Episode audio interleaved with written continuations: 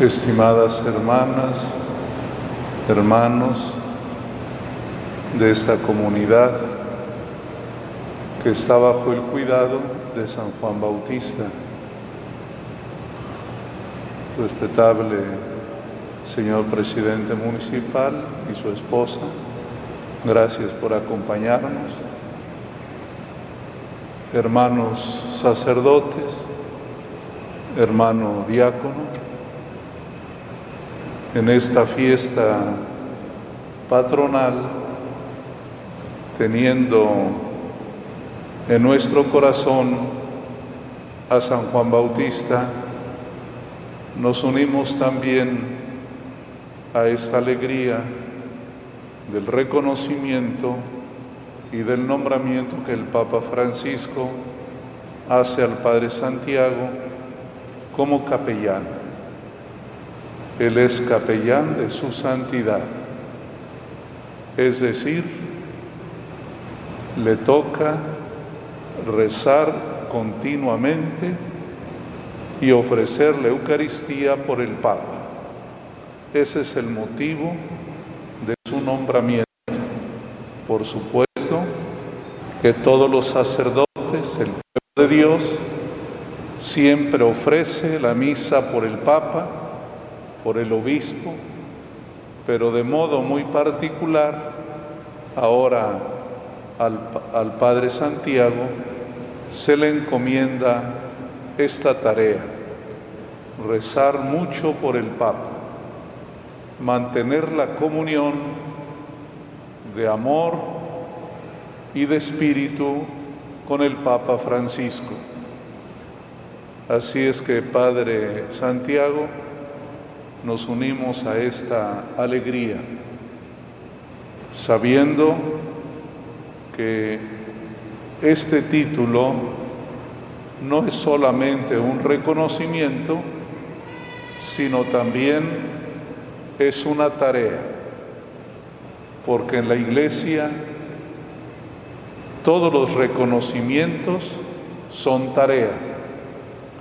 Se reconoce su trayectoria pastoral, sacerdotal, pero también se le encomienda rezar por el Papa Francisco. Hermanas y hermanos, hoy contemplamos la figura de San Juan Bautista y queremos reconocer su gran dimensión, su grande estatura. El mismo Señor Jesús dijo de él, no ha habido alguien nacido de una mujer tan grande como Juan el Bautista. Nosotros nos unimos a ese reconocimiento que el mismo Señor Jesús hizo de Juan. No ha habido alguien más importante que Él.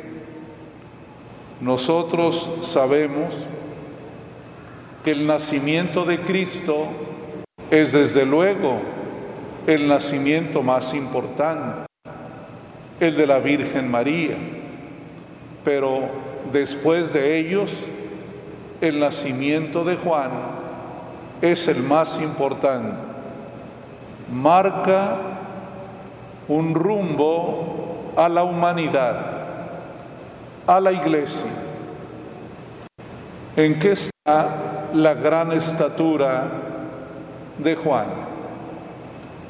Primero, es profeta y amigo de Jesús. Esa es su principal característica. Profeta y amigo. Y yo diría, es profeta porque es amigo de Jesús y como amigo es profeta. Porque alguien nos habla acerca de Dios porque se siente amado por Dios. Uno habla de lo que trae en el corazón Así lo dijo el Señor Jesús. de lo que abunda en el corazón sale en nuestros labios. Juan habló acerca de Jesús, reconoció su pequeñez frente a Él. No soy digno. Yo no soy el esposo, soy el amigo. Hay alguien superior a mí, el Cordero de Dios que quita el pecado del mundo. ¿Quién habla en esos términos? Solo el que ama. Solo el que ama identifica bien a la persona que ama. Dice el prefacio que él lo señaló y dijo quién era, lo identificó, porque eso es lo que hace el profeta, el amigo, identifica, le dice a la gente, no tengan duda, él es el Mesías.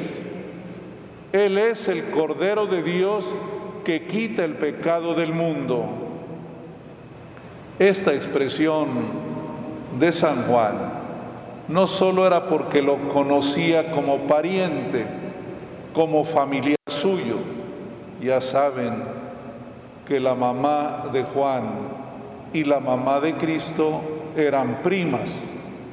Por lo tanto, ellos también primos segundos, cercanos, conocidos, familiares.